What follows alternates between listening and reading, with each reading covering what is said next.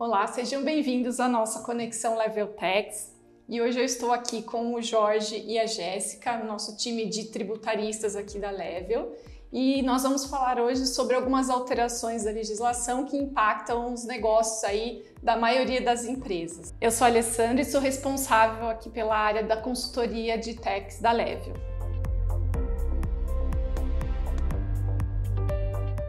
Para nos ajudar hoje a esclarecer um pouco mais sobre esse assunto, eu estou aqui com o Jorge e com a Jéssica, que são aqui do nosso time da consultoria tributária. Obrigada, Jorge e Jéssica, sejam bem-vindos. Agradeço o convite, é um prazer estar aqui com vocês. Obrigado, Alessandra. Obrigado, Jéssica. É um prazer estar compartilhando essa mesa com vocês hoje. Jéssica, vamos contar um pouquinho para o pessoal, então, o que, que essa MP basicamente traz de alteração?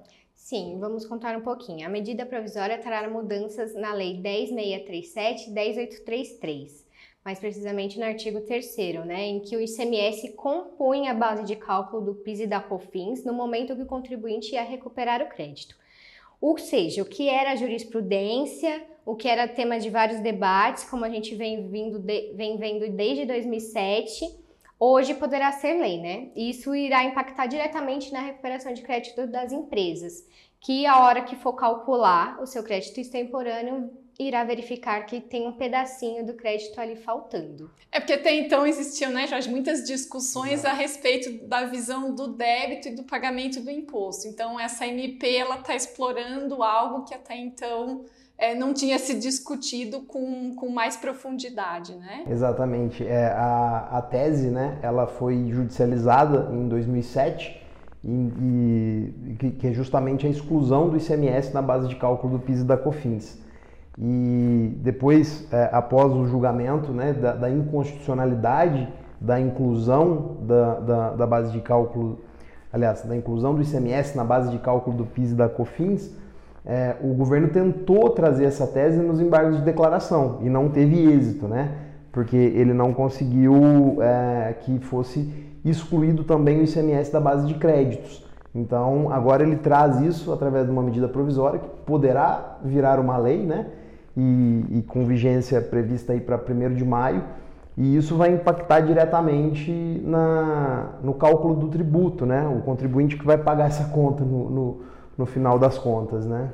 É, e a famosa tese do século, né? Que ela vinha sendo discutida desde 2007, lá na RE 574706, e se encerrou em 2021.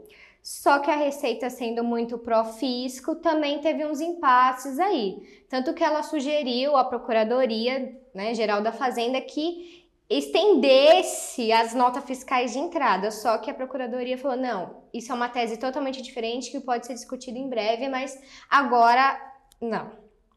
E depois disso, também, um, mês antes deles virem com essa nova medida provisória, o Fernando Haddad, né, o nosso novo ministro, a Receita Federal trouxe a instrução normativa 2121, que foi liberada em dezembro, né? Ela bateu aqui, Fernando Haddad rebateu lá, né? Porque no artigo 171 dessa, dessa instrução normativa, ela traz que o ICMS tem que sim estar na, na apuração, ele tem que compor a base de cálculo.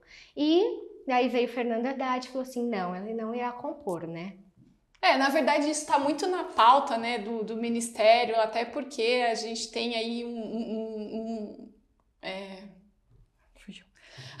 a gente tem aí uma questão é, de desequilíbrio das contas orçamentárias, então o Haddad ele está muito focado aí realmente em tentar fazer o equilíbrio, recuperar a receita, recuperar a receita e tal. E acho que a gente até levantou um número, né, Sim, Jéssica, eles fizeram um pacotão, né? Isso. Ele não tem só essa medida provisória, eles trouxeram outras medidas provisórias, como por exemplo o voto, né, de qualidade do CARF, que a gente sabe que o CARF também é muito profisco, então a gente já sabe que nós contribuintes iremos sofrer. E eles estimam que, se eu não me engano, 192,7 bilhões de reais vão ser arrecadados, né? Irão para os cofres públicos com essas novas medidas provisórias. Dessa nova MP, cerca de 30 bilhões desses 192 são só dela, né? Para você ver como o contribuinte, contribuinte irá sofrer muito. É, então, em resumo, acho que nós poderíamos dizer aqui que nós teremos alguns impactos aí se essa medida provisória for convertida em lei. A vigência é 1 de maio, certo, Jorge? Exato. Maio, isso.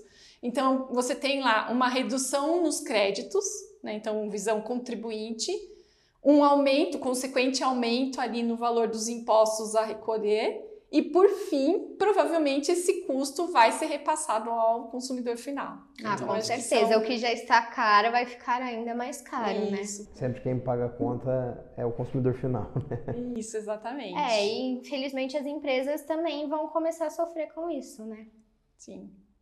Bom, acho que por hoje é isso, né? Porque tem muito assunto para falar. Agradeço Jorge e Jéssica e vamos acompanhar aí as cenas dos próximos capítulos de mais esse assunto tributário. Obrigada. Nos acompanhem nas redes sociais e canais de áudio e interajam com a gente, tá bom?